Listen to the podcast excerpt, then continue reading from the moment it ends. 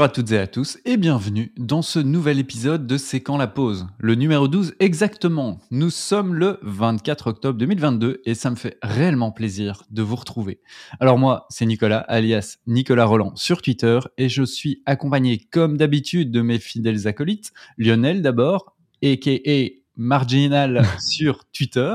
Comment ça va Lionel? Ouais, bah ça va super. Moi aussi, je suis vraiment content qu'on se retrouve. Euh, et puis, je suis content des retours qu'on a, qu'on a reçus sur, euh, sur le site et sur le dernier épisode aussi. Donc, c'est vachement, vachement encourageant. Et, euh, et, le sujet du jour me plaît bien aussi. Il est un petit peu plus méta que, que d'habitude. Donc, on, va, on, va se laisser, on va se laisser aller et partir. Donc, c'est cool. Ouais, et d'ailleurs, par rapport au site, si vous voulez nous partager vos avis, commentaires, suggestions et surtout nous faire un petit témoignage euh, qui peut se retrouver sur, euh, sur le site, ben, n'hésitez pas à vous rendre sur le site cqlp.xyz et euh, nous partager votre témoignage à travers le formulaire qui se trouve tout en dessous du site. aussi avec nous, Jérôme, et Jérôme Robin sur Twitter. Toi, Jérôme, comment ça va? Salut Nico, salut Lio. Euh, ben, très bien. C'est le début de l'automne et moi j'aime bien l'automne en fait, avec euh, les couleurs. Même s'il fait un peu plus sombre, euh, c'est une saison qui me plaît bien. Donc moi j'aime bien rentrer dans cette période-là de l'année aussi. Donc, donc voilà, tout va bien. Et à part ça, évidemment, je suis ravi de vous retrouver pour un petit peu papoter également. Il n'y a pas que, que la météo qui fait mon bonheur. Partager quelques discussions avec vous fait aussi mon bonheur. Bah, commençons par, euh, par papoter et par faire euh, notre petit tour de table euh, habituel de nos actualités respectives. et on va commencer bah, par toi alors, Jérôme. Quoi de neuf de ton côté? Mais pour l'instant, je suis en train, je vous avais parlé il y a quelques épisodes d'un modèle en fait d'évaluation des formations et donc d'évaluation du transfert des formations. Et là, je suis en train de suivre un workshop de certification sur ce modèle-là, donné par, par la personne qui a fait ce modèle, donc de Will Teilheimer, hein, le, LTM model, hein, donc Learning Transfer Evaluation Model. Euh, et voilà, ça me donne pas mal, euh, pas mal d'idées aussi, puisque je suis en pleine réflexion euh, sur comment évaluer justement les, formations avec évaluation à chaud, à froid, quel type de questions poser, quand les poser, comment les poser. Et donc ça s'inscrit parfaitement là-dedans. Et donc oui, c'est assez, c'est assez excitant là pour l'instant. Et de votre côté, quelque chose à nous partager? Lio? Nico? Lio d'abord? Oh, ok. Moi, je suis tombé sur, euh, je suis tombé sur un, livre que je n'ai pas lu encore. J'ai lu, euh, j'ai lu quelques. Et je vous conseille vraiment de le lire. non, c'est pas ça. Ça fait partie de ces livres qui, qui réfléchissent à la, à la civilisation en cours de, de, mutation. Donc, ça s'appelle Homo numericus. Homo numericus, la civilisation qui vient de Daniel Cohen, qui est paru chez Albin Michel en août de cette année. Donc, c'est assez récent.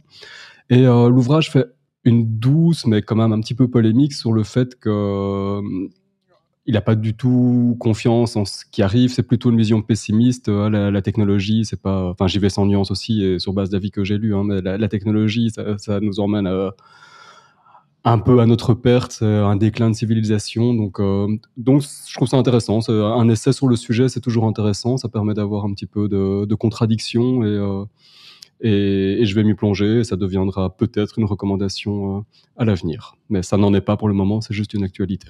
Ouais, bah, vu, que tu parles de ça, actualité euh, d'il y a deux semaines, au moment où on enregistre, ça reste un peu plus récent. C'est le décès de Bruno Latour. Euh, et j'en parle vu que tu, cites cet ouvrage parce que c'est ça a été un, immense chercheur, philosophe, euh, sociologue, anthropologue qui a travaillé sur plein de domaines et notamment sur le numérique. Il a développé lui-même euh, une vision assez euh, critique du numérique, pas forcément en éducation, mais une approche critique des, usages du numérique. Et néanmoins, il était quand même fervent aussi défenseur à ses heures de, ce numérique, du moins pour analyser la société, pour l'utiliser en quelque sorte comme microscope de la société. Euh, et il a développé à Sciences Po euh, Paris le Media Lab, qui est un laboratoire de recherche qui travaille euh, avec des outils numériques à l'analyse de la société et notamment à l'analyse de la société numérique également. Donc, on est entre l'actualité qui n'est pas la mienne et la reco, mais c'est un, conseil, allez faire un, tour sur les travaux, à propos des, travaux de, Bruno Latour et euh, sur le site du Media Lab vous pouvez euh, découvrir un peu euh, ce qu'ils font, les outils open source qu'ils proposent. Il y a pas mal de choses intéressantes. De mon côté, petite actualité, je sors à l'instant d'une très chouette séance d'accompagnement pédagogique individuel. Dois vous avouer que malgré mon goût euh, pour l'intelligence collective, pour le fait d'animer des groupes, de faire de la co-création, bah, travailler ici avec une personne sur son développement professionnel, ça peut aussi être très enrichissant et c'est en quelque sorte un retour aux sources parce que c'est ce que je faisais quand j'étais encore à l'université, d'accompagner, de faire du conseil pédagogique d'enseignants individuels. depuis quelques années, j'étais sur travailler avec des groupes et ici revenir à travailler directement avec des, personnes, c'est assez intéressant. Donc voilà, c'est ce retour aux, sources et au, travail de sorte de coaching. Je parlerai plutôt d'accompagnement pédagogique individuel. Voilà pour les news. Euh, bah après ça, on entre dans le vif du sujet euh, et dans la thématique du jour. Vous l'avez vu au titre, peut-on former sans espace de formation? Alors pour commencer à poser le cadre, j'ai envie que euh, vous, Lionel et Jérôme, vous me mmh racontiez quel a été l'environnement de formation le plus hostile pour vos pratiques pédagogiques. À quoi ressemblait cet espace de formation et surtout, comment cet espace a affecté vos, pratiques? Lionel, euh, tu commences? Oui, oui, oui, ben, volontiers, mais j'ai envie de dire que c'est un peu tous les espaces que j'ai traversés. Donc, euh, j'ai envie de dire que ce sont les, bancs de l'école, c'est que ce sont ceux de l'université, c'est euh, toujours, ce sont toujours des espaces qu'on pourrait estimer inadaptés parce que historiquement, disposé euh, avec des bancs en randonnion et euh, pas du tout propice à, à ce que les, participants, les, apprenants euh, se voient déjà. Donc c'est tous les regards qui sont focalisés vers un seul et, même endroit. Et, ça me fait penser un peu à ça ça m'a fait remonter un petit peu à quelque chose que j'avais entendu dans, un podcast il y a, longtemps et donc je suis retrouvé, retombé à la source. C'était Foucault qui, faisait une, analogie en 75 entre les espaces l'espace scolaire, le lycée à la française et euh, l'espace euh, carcéral. Donc c'est clairement, il y a des similitudes euh, d'architecture et des similitudes en, termes de, de, discipline qui s'appliquent. Il, il, y a des similitudes à, plusieurs niveaux. Il inscrit ça sur un, continuum avec l'hôpital, l'industrie, l'armée et la prison à l'extrême. Et on, et on est à l'école sur ce, sur ce continuum. Donc je trouve que ça, ça en dit long. Et euh, sans en dire beaucoup encore, parce que je pense aussi que cet espace doit être euh, préservé du reste de la société pour des tas de raisons dans lesquelles on va, sur lesquelles on va, on va débattre. Euh, mais en termes d'espace de formation, je dirais que oui, je pense que c'est le plus hostile et c'est le plus courant que j'ai fréquenté. C'est peut-être simplement la, classe ou l'auditoire ou l'amphithéâtre universitaire. Ok, on commence fort dans cet épisode comparant les espaces de formation aux prisons. Euh, Jérôme, est-ce que tu as une vision plus positive ou en tout cas, quel, était toi euh, l'espace le, plus euh, hostile dans lequel tu as dû former des gens? Ben, Disons qu'en tant qu'apprenant, je rejoins un peu, je un peu l'IO. Hein. Quand on prend un peu de recul, on voit effectivement que des espaces de formation de l'enseignement euh, sont pas très très attractifs, mais même au, moment, au moment même, par exemple, mon choix d'études euh, a été influencé par euh, oui ces espaces-là, parce que je ne me voyais pas rester enfermé dans un auditoire euh, toute la toute la journée. C'était un environnement très hostile pour moi. Donc, les espaces de formation ont quand même un impact. ou il y a un impact en tout cas pour moi en tant qu'apprenant. en tant que en tant que formateur, je me souviens euh, il y a quelques années, j'étais encore jeune et immature, euh, je devais donner un, workshop sur euh, tout ce qui était digital learning et présenter un peu la, philosophie et quelques outils.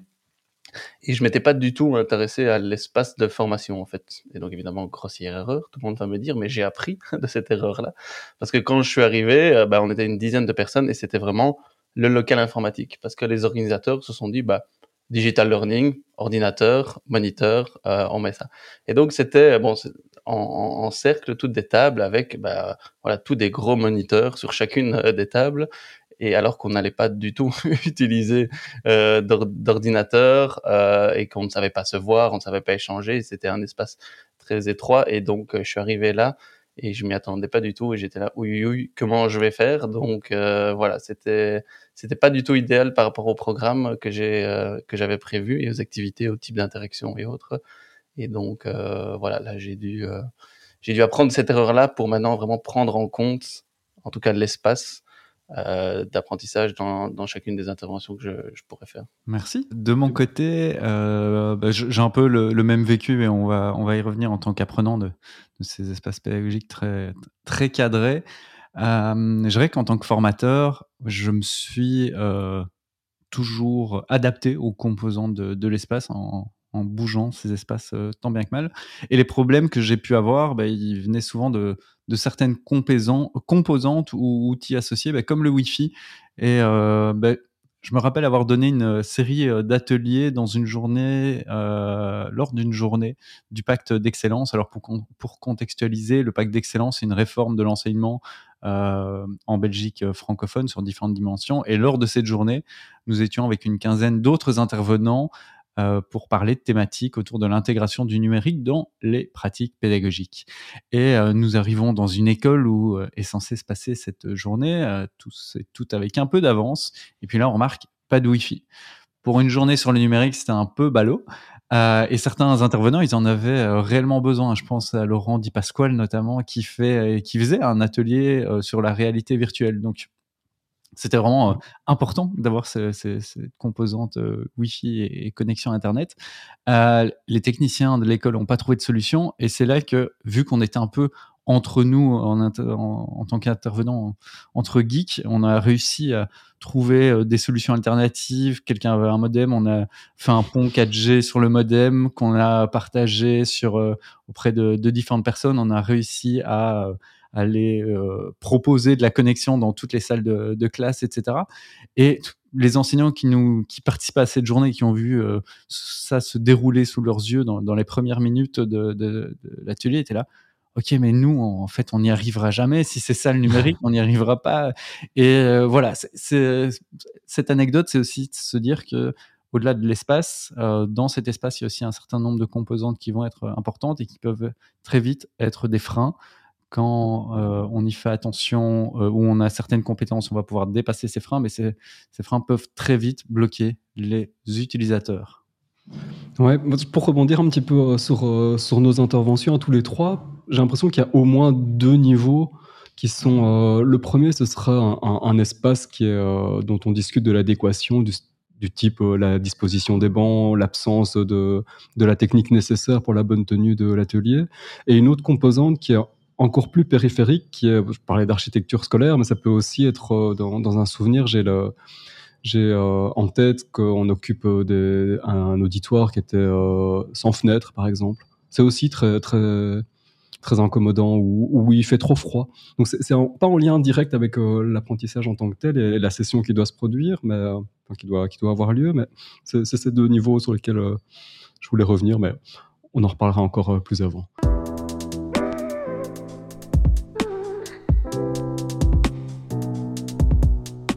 Oui, on peut, on peut rentrer euh, dans, le sujet. Euh, et avant d'attaquer bah, le rôle des espaces de formation, euh, j'avais envie qu'on commence par leur conception, comme on a discuté, et surtout la manière dont ils ont été pensés. On l'a vu dans chacune de nos interventions, même si la situation n'est pas catastrophique, parce que ces formations ont lieu, tout se passe bien, que ce soit à l'école, dans euh, l'enseignement supérieur, euh, dans les écoles professionnelles, en formation continue, en promotion sociale. Bref, la formation se fait. Mais il faut néanmoins avouer que de nombreux espaces de formation ont souvent été conçus à une autre époque ou encore par des personnes qui avaient une représentation peut-être un peu euh, peu réaliste des pratiques de formation et d'apprentissage.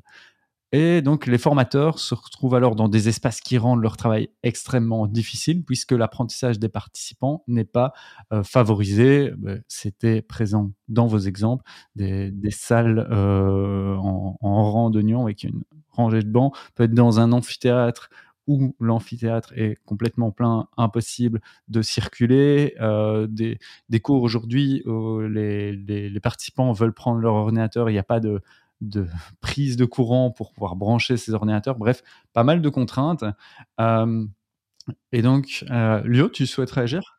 Je pense que c'est le rôle de l'école aussi qui, qui, a complètement changé en lien avec ça. Enfin, maintenant, on est dans un rôle qui n'est pas celui d'avant.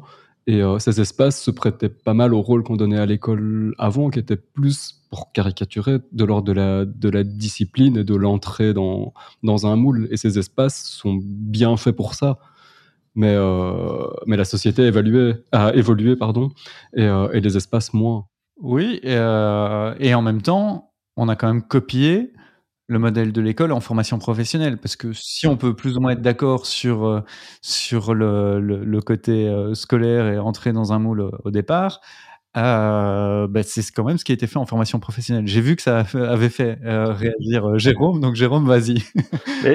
alors, on va essayer de pas dévier du sujet sur les espaces de formation, mais je pense que pour être confronté de manière quotidienne effectivement à la formation professionnelle, au milieu voilà vraiment corporate, on voit qu'on est complètement formaté par la manière dont on a été formé avant dans l'enseignement, depuis le mmh primaire, euh, secondaire, euh, universitaire, et puis on arrive dans le milieu de l'entreprise et on reproduit inconsciemment ces, schémas de formation. Hein. Euh, sans rentrer trop dans les détails, mais le concept de blocus, hein, donc vraiment avoir un, moment où on emmagasine un maximum d'informations en très peu de temps pour après le restituer directement après, est quand même un concept assez anti-pédagogique en tant que tel. Et après, on arrive, après cette époque, enfin, ce, ce moment-là, universitaire, on arrive dans le milieu de l'entreprise où on dit je dois apprendre quelque chose. Est-ce que je peux avoir un peu de temps? Non, non, il faut apprendre directement, se débrouiller et autres. Donc, mmh. je pense que voilà, les espaces de formation sont aussi une des conséquences de la manière euh, dont on est dont on est formé aussi euh, dans l'enseignement. Effectivement. De cette tendance à reproduire. Et, petit point de contextualisation pour nos auditrices et euh, auditeurs français. Le, blocus, c'est la période de révision euh, en, Belgique et surtout en, Belgique euh, francophone. Période de révision avant des examens et souvent une période de deux à trois semaines qui précède une période d'examen. Alors vous le disiez, bon nombre d'espaces de formation sont, sont pensés dans une approche qui consiste à penser que, en quelque sorte, de euh, parler de façon érudite d'un sujet équivaut à former et surtout à apprendre. Et c'est comme ça que se donnent beaucoup de formations, vous le disiez. Euh, et d'ailleurs, l'un des principaux critères d'évaluation de l'apprentissage dans une formation et souvent en formation professionnelle reste bah, la présence à cette formation et la participation effective à cette formation et rien de plus. On peut se dire que dans l'enseignement euh, obligatoire, voire euh, dans l'enseignement supérieur, on a les examens. En formation professionnelle, souvent, c'est la présence qui est importante ou la participation, si bien que lorsqu'on passe dans une formation à distance, on va demander les, l'attestation que la personne se connecte, passe un certain temps sur la, la plateforme de formation en ligne, mais pas plus, pas nécessairement ses résultats, etc. Alors par rapport à ça, en 1985, euh, une chercheuse en sciences de l'éducation, a montré qu'il existait de nombreuses idées reçues, amenant à croire que l'enseignement magistral unidirectionnel ou transmissif, c'est-à-dire sans prise de parole de la part des participants, était la méthode la plus efficace pour former. Est-ce que vous avez une idée de ces croyances qui ont mené à tout ça Jérôme, Lionel? Peut-être ça favorise euh, l'attention ou la concentration. Effectivement, c'est un de ces premiers critères, c'est que la matière, enfin presque, mais c'est la matière enseignée est assez intéressante pour capter l'attention des, étudiants. Le fait que juste euh, la matière parvienne à susciter l'attention des participants. Yo? J'étais en train de, repenser, de retourner un petit peu la question dans, ma tête pour voir comment l'approcher, mais j'ai l'impression que c'est euh, c'est un peu euh, pour gérer euh, une gestion de masse qui est plus facile. Enfin, j'avais une, une, analogie déplacée dans, dans, dans, dans ma tête qui est, euh, c'est un peu, c'est la disposition la plus commode pour pour gaver gaver quelqu'un, quoi. Effectivement, il y a ces considérations pratiques qui, qui, peuvent être là, mais même sur le plan pédagogique, hein, il y a la croyance que des participants vont apprendre simplement en écoutant, que les participants sont capables d'enregistrer et d'intégrer un flow, un flow continu d'informations pendant plus de 50 minutes, que les participants sont capables de diriger seuls leur compréhension, qu'ils peuvent traduire ce qu'ils entendent, donc les théories qui leur sont proposées ou les contenus qui sont proposés en action ou sur le terrain professionnel. Bref, plein de croyances. Alors, ces idées reçues, elles ont largement été déconstruites dans différentes recherches en montrant qu'elles décrivaient mal la réalité ouf. Euh, notamment bah, parce que les participants ne sont pas intrinsèquement intéressés par euh, toutes les matières ou tous les sujets de formation, que leur attention ne peut pas être soutenue pendant un temps infini dans un cours euh, magistral et que surtout que pour les participants adultes, ils ont besoin de faire, ils ont besoin que la formation se base sur leur expérience, que ça réponde à des, besoins concrets, à des objectifs aussi professionnels et amener une formation magistrale et théorique par rapport à ça, ben, ça fonctionne pas nécessairement. Bref, l'enseignement magistral ne serait pas la stratégie idéale. Pourtant, Ceci était un scoop. Peut-être que je reviens sur, sur, euh, sur, pas mal de choses. Il faut voir par rapport euh, à nos éditrices et auditeurs. Euh, mais donc cet enseignement, cette formation transmissive, cette formation magistrale n'est pas la stratégie idéale.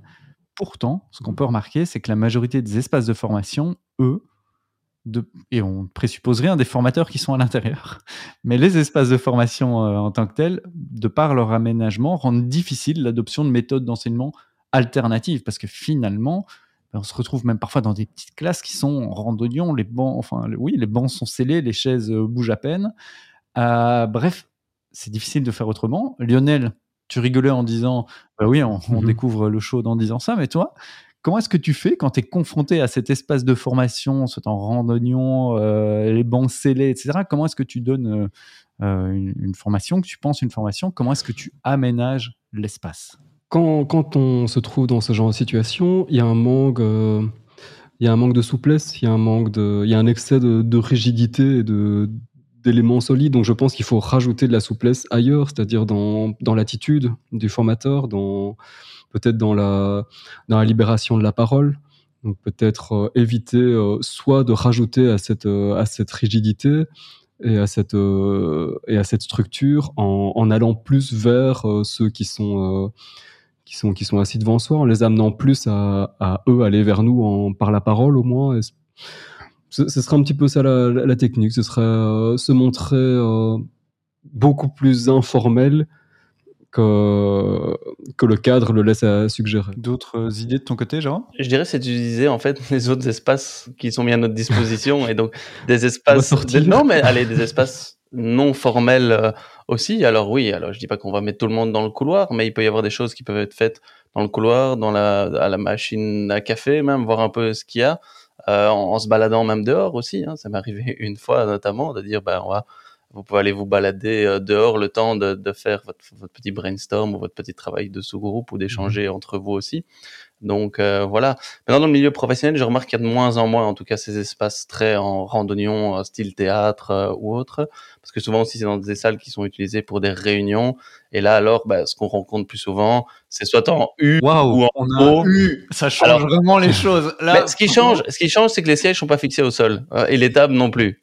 Et donc ça permet déjà de, ok, même si on arrive et qu'ils sont disposés de cette manière-là, il y a une petite flexibilité. En tout cas, on peut bouger et ça, ça arrive souvent. On arrive, ok, ben on va euh, allez, réorganiser le mobilier, en, tout cas par, rapport à, par rapport à ça. Ça permet au regard de se croiser aussi, hein, cette, euh, cette disposition, même si c'est pas magique, ça libère certaines choses. Quoi. Je pense que c'est ouais, c'est vraiment essentiel d'anticiper ça aussi de le prendre en compte maintenant et donc je racontais une petite anecdote là en début début d'épisode mais maintenant ben, dans ma phase d'analyse je prends en compte l'espace comme élément. Et si on dit, bah non, tu n'auras que cet espace-là et c'est comme ça, ben comme tu disais, Lio, je dois m'adapter. D'ici, c'est non négociable et que c'est comme ça et que les chaises et les bancs sont fixés au sol, ben, je dois retrouver une autre manière euh, de le faire. Mais en tout cas, se renseigner sur l'espace de formation et même peut-être qu'on y reviendra après, l'espace qui peut être voilà, présentiel, parce qu'on parle beaucoup de présentiel, mais il y a de l'espace de formation virtuel aussi, hein, qu'on doit pouvoir prendre en compte, d'autant plus ces dernières, euh, ces dernières années. Petite anecdote aussi, enfin petite pensée aussi pour le point de vue du, euh, du participant à la formation. Euh, ils sont pas tous les mêmes non plus. Hein. Donc il y en a certains pour qui, et je globalise évidemment, pour qui l'espace, ils veulent qu'il leur soit protecteur. Donc un peu, un peu comme à l'école aussi, c'est ça, nous arrange bien, c'est rangé parce que justement, on est peut-être à l'abri des regards, on n'est pas obligé de, toujours participer vu qu'on on est protégé par la, disposition quelque part. Ça nous permet de, ça nous permet d'être distrait, ça nous permet de, capter, euh, d'avoir son attention euh, activée quand, on le souhaite aussi, donc d'avoir des moments d'inattention. Il y a ces, éléments qui sont libérateurs et qui favorisent la, la formation. Parfois, sont pas super euh, bien accueillis. Effectivement, et de ce point de vue-là, ils doivent être communiqués en amont pour même à, distance, savoir qu'on va se retrouver dans des petites salles à discuter en sous-groupe plutôt qu'à suivre un webinaire de manière passive, etc. Jérôme, tu souhaitais ajouter euh? Non, mais on, parle beaucoup de, de, groupe, hein, donc l'espace pour le groupe, pour le collectif. Mais il y a effectivement un agencement aussi individuel, ou en tout cas des stratégies individuelles aussi euh, d'apprentissage, si on peut les appeler comme ça. Moi, je remarque qu'il y a beaucoup de gens qui ont besoin, par exemple, de, de marcher, de, de parler en, en sous-groupe aussi. Ça veut pas dire qu'ils sont attentifs, parce que souvent, ils chuchotent, ils sont pas attentifs. Mais en fait, c'est leur manière aussi d'appréhender aussi le contenu, de construire leur apprentissage, de discuter en, sous-groupe de manière informelle. Il y en a qui aiment bien dessiner, ou j'ai eu quelqu'un qui, qui, faisait des mots croisés en même temps, euh, mais qui était attentif, c'était assez impressionnant. Mais, et donc, c'est des manières aussi individuelles stratégies individuelles pour se concentrer et mhm. construire ses apprentissages. Et donc là aussi, construire l'espace pour quelqu'un qui dit, mais moi j'ai besoin de me lever et de marcher, euh, bah, ça doit être construit peut-être aussi, ou en tout cas permettre dans une certaine mesure cette flexibilité-là en tout cas.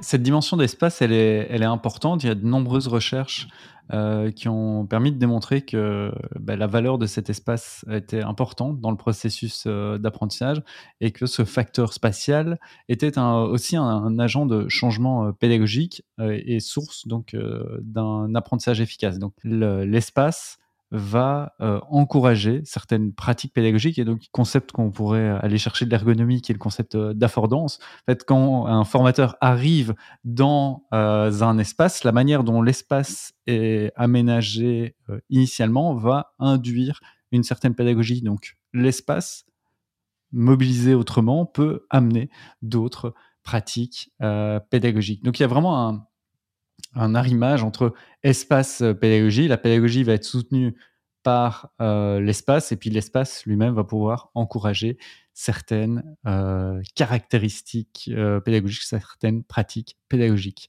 Donc, quelles sont pour vous question par rapport à ça, les caractéristiques et composantes d'un espace qui va encourager des pratiques pédagogiques. Dans mes notes, j'ai indiqué efficace, mais peut-être un peu plus euh, centré sur les apprenants, euh, ouverte aux, apprenants et, qui sortent en tout cas de la dimension transmissive. Je rebondis un petit peu sur ce que disait Jérôme parce que je trouve que, que ça s'y prête très bien. C'est d'avoir un espace qui est fait de plusieurs espaces. Donc euh, d'avoir un espace qui permette une certaine circulation, une permette, euh, et, je vois, je vois que ça existe déjà dans, les, classes de, maternelle. C'est euh, d'avoir un espace où bah tiens, on a un petit coin histoire, on a un coin plus créatif, on a un coin plus ceci, cela, et, et, je trouve ça pas mal de pouvoir circuler vu que ça fait ça fait cheminer un petit peu son, esprit aussi. Mais je crois qu'avant avant de concerner réellement l'espace mobilier, il y a il y a l'idée d'une disposition d'esprit. J'ai l'impression qu'on peut euh, avoir euh, beaucoup plus d'espace de, pensée et d'apprentissage et même si on a des bancs en randonnion, enfin, il y a un truc qui, se trouve au niveau du, mindset et euh, indépendamment du, du, mobilier. Toi, Jérôme? Oui, je pense qu'on pense directement quand on pense, on pense pardon, aménagement d'espace, on, on pense à l'aménagement euh, du mobilier, effectivement. Donc, je pense que la première question que j'essaie de me poser, c'est en fait le type d'interaction aussi que je veux avoir. Euh, voilà, si c'est très individuel, ben voilà, avoir des espaces, c'est des bureaux ou des plus plus individuels. Si c'est de la collaboration, ben, travailler en sous-groupe par îlot, euh, par exemple, ça pourrait être fait. Si c'est vraiment participatif en grand groupe, bah, peut-être que le U est très bien pour ça aussi. Si c'est très transmissif, j'avoue que c'est assez rare, mais à ce moment-là, bah, si on veut faire uniquement du l'interaction transmissive, c'est un peu un paradoxe. Euh, mais oui, alors à ce moment-là, le théâtre ou, ou randonnion euh, est, important. Euh, je, suis retombé aussi sur euh, un, petit modèle. Bon, modèle, c'est un grand mot, mais en tout cas, euh, une, proposition de, quatre dimensions à prendre en compte pour questionner les espaces d'apprentissage.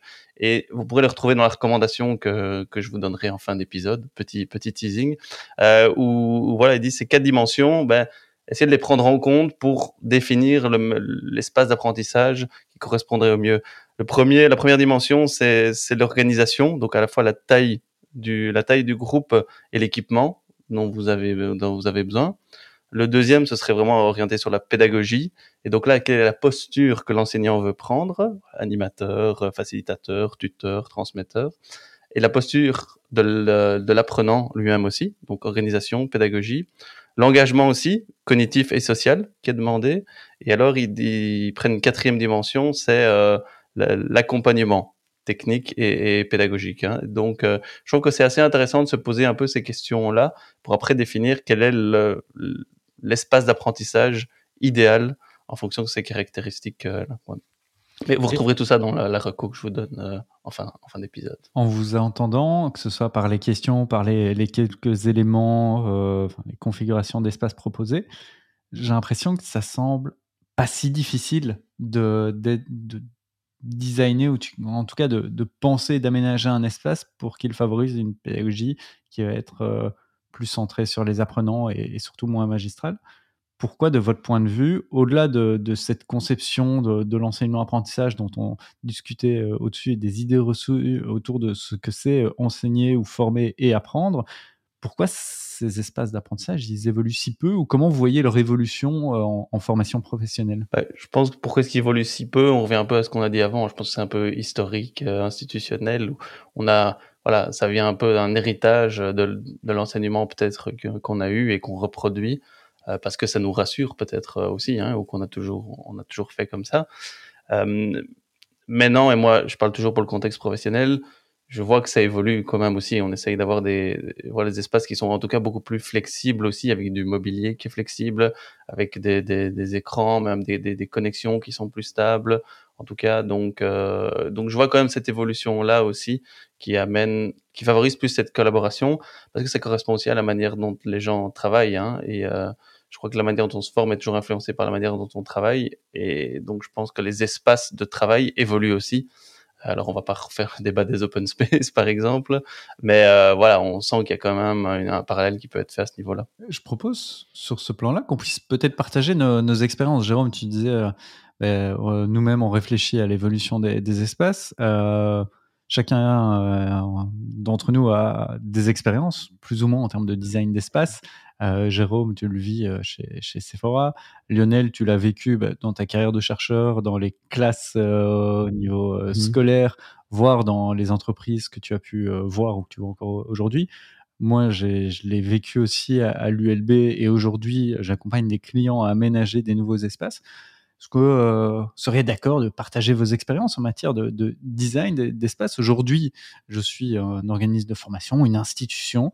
J'ai envie de, penser euh, un, nouvel espace. Comment le faire? Il y a les quatre questions qui ont été présentées par, euh, par Jérôme. Et vous, de votre expérience de terrain, comment est-ce que vous attaquez ces, sujets et comment vous designez ces espaces? Je pense le plus flexible possible, en fait, pour permettre tous les aménagements qui pourraient être possibles en fonction du type d'interaction qu'on veut. Donc, très très modulaire. Euh, je pense que c'est essayer d'avoir cet espace-là et, le plus de configuration possible, si on pense évidemment en termes d'agencement, de, de, mobilier aussi. Euh, et essayer qu'il se rapproche un peu de la manière dont on travaille aussi. Hein. Euh, J'essaie de faire beaucoup de jours parallèles. La manière dont on se forme, c'est la manière dont on travaille ou inversement.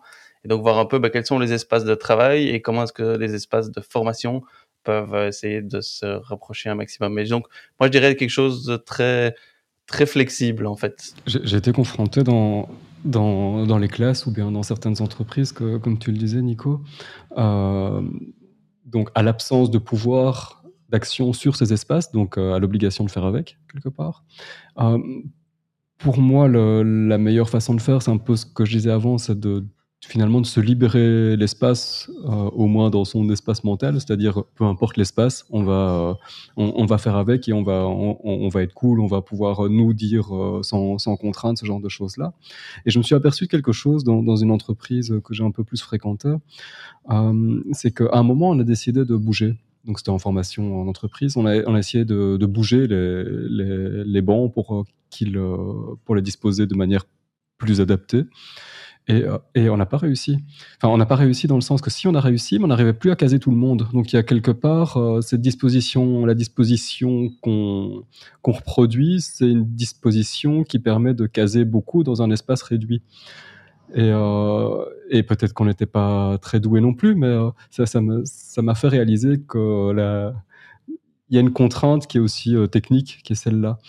Et, j'ai l'impression que si ces espaces euh, évoluent peu, c'est parce qu'on n'a pas forcément, ou on n'a pas eu pendant longtemps euh, à disposition un mobilier qui permettait euh, ce genre d'aménagement aussi. Donc il a fallu une évolution de la réflexion pour pour avoir cette évolution technique qui permette euh, que quand on épluche des catalogues de, matériel, on ait autre chose que, que, les bancs dont on a l'habitude et dont on ne sait pas faire grand-chose. Je pense qu'il faut vraiment un mobilier, un mobilier, adapté si on veut un espace euh, d'apprentissage adapté et qu'on ne peut pas tout faire avec euh, le mobilier habituel. Mais moi, je trouve que ça évolue quand même pas mal. en tout cas, quand je vois dans les entreprises, hein, je vais parler surtout dans les entreprises, ils sont à la, à la recherche de repenser justement ces espaces de formation avec en fait la dérive inverse de proposer des lieux très waouh, hein, où c'est génial, c'est magnifique, mais après à l'utilisation c'est peut-être pas idéal, hein, et euh, voilà j'ai plusieurs cas qui me viennent en tête où on arrive, on fait waouh c'est génial, il y a ça, il y a des couleurs, il y a des espaces et autres, et en fait à l'utilisation on se rend compte que c'est pas du tout pratique et ça n'aide pas au service de la pédagogie, donc euh, voilà ça doit rester l'espace de formation un outil hein, qui doit encourager la, pédagogie aussi. Donc, comme tous les outils ou tous les moyens, ça doit rester au service de l'apprentissage et donc euh, voilà, pas vouloir non plus trop innover pour innover ou dire de faire quelque chose de wow pour faire quelque chose de wow. Des fois, des questions, des choses très simples euh, sont aussi suffisantes. Donc, ça rejoint aussi ce que tu disais, Lio, c'est qu'on doit des fois faire avec et on sait déjà faire beaucoup de choses avec ce qu'on a à disposition, hein, même si ça peut paraître moins sexy ou moins attractif à première vue. Clairement, et là, je pense qu'aller interroger les, utilisateurs, que ce soit les formateurs ou les apprenants, ça va permettre de, positionner la manière dont on va euh, pouvoir penser l'aménagement de l'espace, qu'est-ce qu'on va y mettre et, être le, au plus proche des, besoins.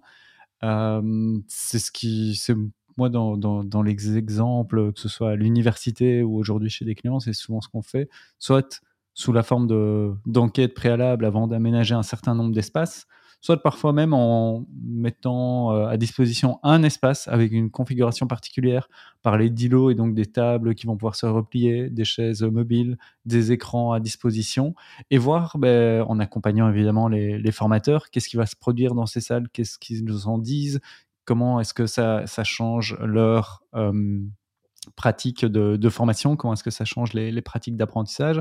Donc il y a vraiment cette adéquation et ce lien entre besoins euh, et mise à disposition du, matériel euh, et du mobilier, de la configuration de l'espace. Je voulais, euh, avant qu'on aille sur, sur la fin, terminer, ou du moins discuter de ce dont tu as déjà parlé, Jérôme. tu as parlé de, de, formation en ligne ou d'espace en ligne. Et effectivement, jusqu'ici, l'espace de formation semble l'ingrédient incontestable de toute formation, du moins je vous reposerai la question, mais je vous donne déjà un peu mon avis. On a besoin d'un espace pour former et surtout d'un espace qui va être bien conçu, on l'a retrouvé dans nos propos. Pourtant, la formation, bah, elle ne se passe pas toujours dans un espace de formation. Je pense notamment à la formation informelle, qui peut se dérouler un peu partout, à la formation virtuelle, voire même en ligne, euh, même si on peut voir que les premières expériences de métaverse ont tendance parfois à reproduire des salles traditionnelles. Ça, c'était le plus fou. Euh, regardez un peu ce qui s'est fait, les premières expériences de formation euh, métaverse. Vous retrouvez des salles avec des bancs en randonnée, on comprenait pas pourquoi. Mais bref, c'est un autre sujet. Il y a aussi la formation en situation de travail. Donc la question que j'ai pour vous, c'est ben, comment est-ce qu'on design l'espace de formation quand il n'y a plus d'espace de formation, que l'espace de formation a un peu disparu? Parce qu'il est virtuel, informel, euh, en situation de travail, etc. Lionel? Non, j'allais dire que c'est une sacrée question. c'est un peu difficile. Je me disais aussi, donc vas-y, Lio. Il y, y, a des composantes à maintenir. Enfin, je pense que cet espace, euh, il faut qu'il y ait un espace qui soit peut-être virtuel aussi et qui permette euh, ce qu'on imagine souhaitable quand on n'est pas dans cette configuration-là, donc de, un lieu de collaboration, de partage, un lieu où il est possible de consigner, d'organiser les, les, les, informations. Euh, quelle forme il doit prendre, ça, je... c'est un peu, un peu complexe. Ouais, Après, moi, tout ce que tu viens de citer ici, Lio, c'est aussi comment est-ce qu'on travaille finalement hein le, partage d'informations, la collaboration, euh, le, le, stockage peut-être effectivement de, de, contenu ou autre. Ça se passe aussi dans le travail. Donc, j'aurais mmh aussi envie de dire, bah, allons voir un peu comment est-ce qu'on travaille et quels sont les outils, les espaces qu'on utilise et est-ce qu'on peut pas greffer la, la, formation ou imbriquer la formation dans cette manière de travailler euh, également. Hein. Donc, euh, voilà, si on dit quel est votre espace de formation euh, rêvé, bah, ce serait l'espace de travail en fait, finalement. Et pour essayer de rapprocher, rapprocher les deux, bon, c'est peut-être très euh, éloigné de la réalité, euh, idéaliste, utopique euh, ou autre, ou naïf peut-être même. Mais, mais voilà, je pense quand même qu'il y a quelque part quelque chose à creuser de ce côté-là. Donc c'est rajouter des ingrédients pédagogiques, voire des méthodes pédagogiques à la situation de travail pour euh, développer les compétences professionnelles des, des personnes. C'est exactement ça que j'ai voulu dire. Euh... je reformule pour être sûr de, tu voulais ajouter? Oui, parce que je, je m'interroge depuis, de, depuis le, le, débat qu'on a depuis tout à l'heure, c'est est-ce qu'un bon espace de formation, est-ce qu'un bon espace d'apprentissage, ici je mets un petit peu dans le même sac, c'est un espace où on a pas l'impression de former ou d'apprendre. Est-ce que c'est ça ou est-ce que c'est pas ça? Je pensais aussi au, par exemple à, Google, tu, euh, enfin l'image qu'on en a euh, il y a, il je sais pas moi 10 ans ou encore récemment, mais j'ai pas regardé. T'es tellement bien là-bas que t'as pas le sentiment de travailler et du coup tu passes ta vie et tu travailles plus et plus efficacement. Est-ce que c'est ça aussi la formation? Est-ce qu'on doit créer un lieu qui formalise le fait qu'on est en formation? On doit créer des espaces qui nous font croire qu'on n'y est pas en formation et qu'on apprenne un peu implicitement. Moi, ouais, moi, ça rejoint un peu ma conviction, qui n'engage que moi, qui vaut ce qui vaut, évidemment, euh, qu'on doit rapprocher formation et travail et, on a souvent tendance à les séparer hein. quand j'envoie quelqu'un en formation euh, il, sort et je pense que pour certaines choses il le faut encore hein, que, que je me fasse pas mal comprendre hein. je veux pas dire qu'il faut supprimer la, formation formelle je pense qu'il y a certaines situations où c'est utile de prendre le temps et le recul d'acquérir ces nouveaux apprentissages mais en tout cas essayer de d'enlever cette barrière en tout cas euh, qu'on qu'on essaye souvent de mettre en place en disant soit tu te formes soit tu travailles. Euh, et je pense qu'il y a des allers-retours beaucoup plus perméables qui doivent se faire entre les deux et les espaces de formation peuvent favoriser ça aussi en essayant de les rapprocher les uns des autres. Et en même temps, les, apprenants ont quand même besoin de, savoir qu'ils sont en train de développer des compétences pour avoir une approche réflexive euh, sur euh, ces apprentissages, pour se voir évoluer, pour augmenter en termes de sentiment de compétences, etc. Donc, il y a presque un, nouveau sujet, c'est vraiment ce qu'on a à chaque épisode, mais là, ce serait presque la formation sans formation. Mais je pense qu'on ira un jour vers cette question. Le, euh, voilà, c'est en train de mûrir, mais, mais effectivement, est-ce qu'on peut former sans former? Peut-être pour la fin de, cette saison. L'apprenant doit être actif aussi. Enfin, c'est pas juste un truc qui, qui se fait passivement, mais c'est quoi être actif quand on est apprenant? Ça pose aussi plein de questions, comme tu dis. Bon, J'avais encore plein de questions dans euh, la conduite, j'avais euh, plein de choses à, évoquer avec vous. Euh, on va essayer de rester dans le timing. Donc, après avoir beaucoup discuté du sujet tout de même, creuser en tout cas l'importance et le rôle de ces espaces de formation, on a discuté de leur évolution ou parfois de leur non-évolution. Je vous propose que chacun se positionne par rapport à la conclusion, la question même de conclusion de cet épisode peut-on former sans espace d'apprentissage? Jérôme, tu commences? Je pense qu'on. oui, allez, je commence. Hein. Euh, je me lance. Euh, je pense qu'on ne peut pas former efficacement sans prendre en compte l'espace d'apprentissage de, de l'apprenant. Donc, je le mets une petite nuance, mais euh, voilà, je le dirais que il faut vraiment le prendre en compte pour que ce soit efficace en contexte d'apprentissage dont l'espace fait partie. Je serais encore un petit peu plus nuancé que ta petite nuance. J'ai l'impression que c'est un luxe. C'est c'est pas essentiel.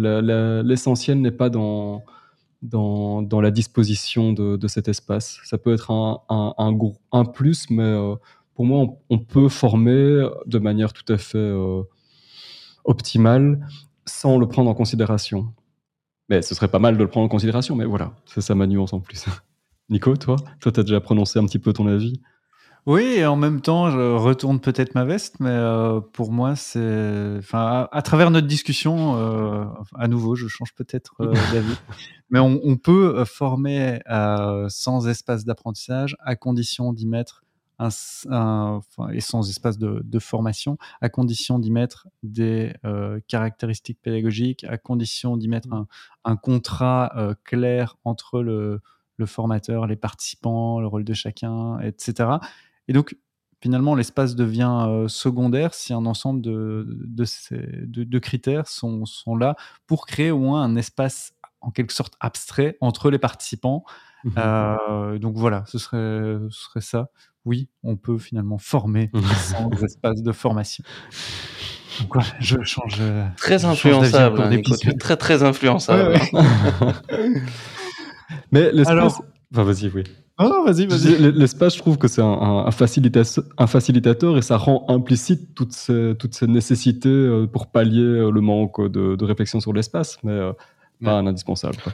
Ouais, C'est la nuance. Est-ce qu'on peut choses. former? Oui, est-ce qu'on peut former efficacement ou de manière voilà, c'est toujours on peut on peut toujours former de manière transmissive aussi en soi, mais Sur s on s'en sorti jam on s'en sortira jamais avec cette question. donc le prochain épisode, ce sera On former donc sans poser la question: «Peut-on se former?» Non!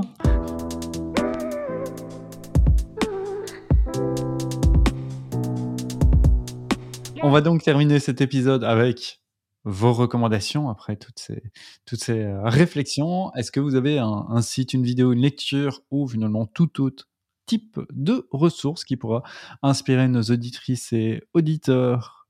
Jérôme? Beh, donc moi je l'avais a annoncé il y a quelques minutes, donc c'est un, heu, un petit dossier sur les espaces physiques d'apprentissage qui a été développé en 2020 par, coordonné par le Louvain Learning Lab. On vous mettra évidemment la référence dans la description et donc heu, c'est une petite, heu, une petite vingtaine de pages qui fait un peu le point là-dessus avec une méthodologie très précise aussi pour définir, heu, pour prendre en compte différentes dimensions notamment, avec une petite méthodo aussi en en 6 étapes pour définir un peu quels sont ou quel est l'espace d'apprentissage, idéal par rapport à ce que vous voulez faire. Donc voilà, les espaces physiques d'apprentissage du Louvain Learning Lab en 2020. En plein dans le thème. Lio? Heu, moi, je suis absolument pas dans le thème, mais un peu dans la continuité, c'est-à-dire que je reste dans l'open source. Je vais vous parler de Logseq. Est-ce que. J'allais dire, on était déjà étonnés Heu après autant de temps de toujours pas en entendre parler donc et Non, comment va ton vélo électrique, aussi, heu? Oh, les kilomètres s'accumulent.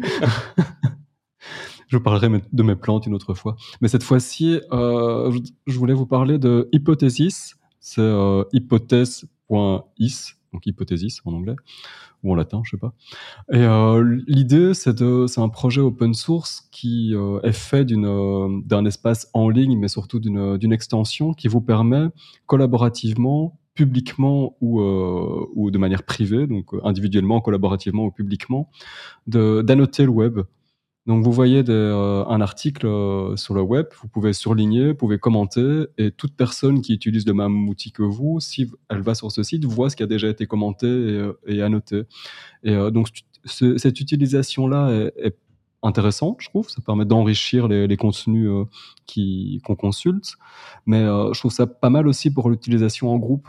Donc on peut faire ça à quelques quelques personnes et se dire: «Bah tiens, on» c'est une manière de se partager des articles, de déjà les les d'y de construire ensemble la manière de dont on l'interprète et dont on l'an on l'analyse et heu, tout ça, heu, gratuitement et ça fonctionne bien. C'est sûrement améliorable à des tas de points de vue, mais je l'ai redécouvert, en fait, parce que j'ai vu que j'étais inscrit depuis 2015, mais quand j'ai essayé de me recréer un compte, eh bien, il existait déjà, mais heu, voilà. Donc heu, je je vous le je vous le recommande. Vous trouverez le lien, heu, en description, comme d'hab. Hypothesis. Top. Nico? je partage également un outil, en fait. Habituellement, je suis des sur d'autres types de ressources et puis vu qu'il y a il y a toujours des des outils, je me suis posé la question: «Quel est l'outil que j'utilise le plus, au quotidien?» et en fait, l'outil que j'utilise le plus, je le vois pas tant que ça, heu, mais il est toujours présent. C'est un outil de, heu, correction orthographique, mais qui est bien plus que ça. Un outil donc qui s'appelle, heu, Merci App, qui, au quotidien, me permet de corriger grammaire, orthographe, mais également le style, la typographie, qui va s'adapter au, contexte, va faire attention au sens que, que, j'utilise dans les phrases, qui va corriger donc le, sens quand le sens n'est pas, pas correct. Et c'est une extension Chrome que vous pouvez installer.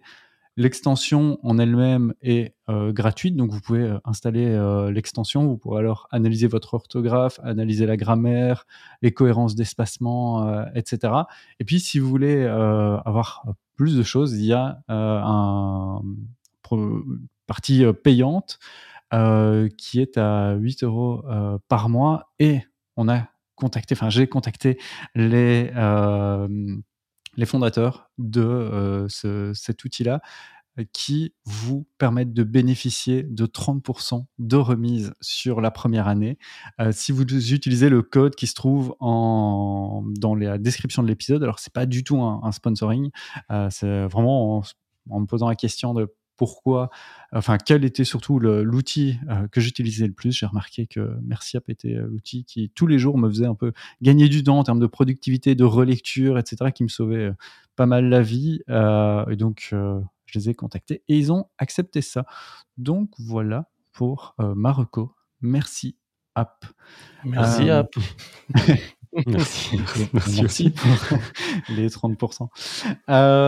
et donc, merci à vous pour euh, vos recommandations. Merci aussi à vous qui euh, nous écoutez d'être restés jusqu'au bout de cet épisode. On se retrouve dans deux semaines pour parler d'une nouvelle composante absolument essentielle de la formation. Jérôme, on discutera de quoi? Ah, ah Suspense, suspense. Euh, on discutera de l'évaluation de la formation et on parlera un peu de notre ami Donald, hein, Kirkpatrick, pour ne pas le citer, mais pas que de lui aussi, parce qu'il y a d'autres choses euh, dont on va pouvoir discuter, aller un peu plus au-delà que ce modèle euh, assez classique et courant d'évaluation de la formation. Et j'annonce aussi, parce que je suis certain que chères auditrices et chers auditeurs, ça vous manque, le retour du petit jeu oui-non euh, qu'on a un peu mis de côté. Mais euh, le prochain épisode, on remettra ça euh, au goût du jour. Ah ben, on a impatient aussi. Oh, quel enthousiasme ah, Mais on a vraiment envie. pas hein. semblé assez sincère. Mais non, non, c'est très bien. En guise de teasing aussi par rapport aux épisodes qui, qui seront enregistrés et diffusés en novembre et décembre. Euh, on commence à avoir des, invités qui, qui acceptent de, de, venir jouer avec euh, nous trois euh, sur ces questions. Donc très bientôt, on aura des épisodes avec invités, donc des jeux, des invités. Bref, il ne reste plus qu'à vous abonner si des réductions. Mais toujours de la pertinence, de la qualité, de la bonne humeur. Bref, n'oubliez pas de partager tout votre amour pour ce podcast en le diffusant aux personnes euh, autour de vous qui peuvent être intéressées et surtout en nous laissant votre avis sur, nos sites, sur notre site web cqlp.xyz afin que nous puissions continuer à améliorer le podcast et également à diffuser, enfin publier votre témoignage sur le site web. À dans deux semaines, portez-vous bien. Au revoir Lio, au revoir Jérôme. Salut à tous les deux, merci beaucoup. Salut tout le monde, à très bientôt. Ciao, ciao. Ciao.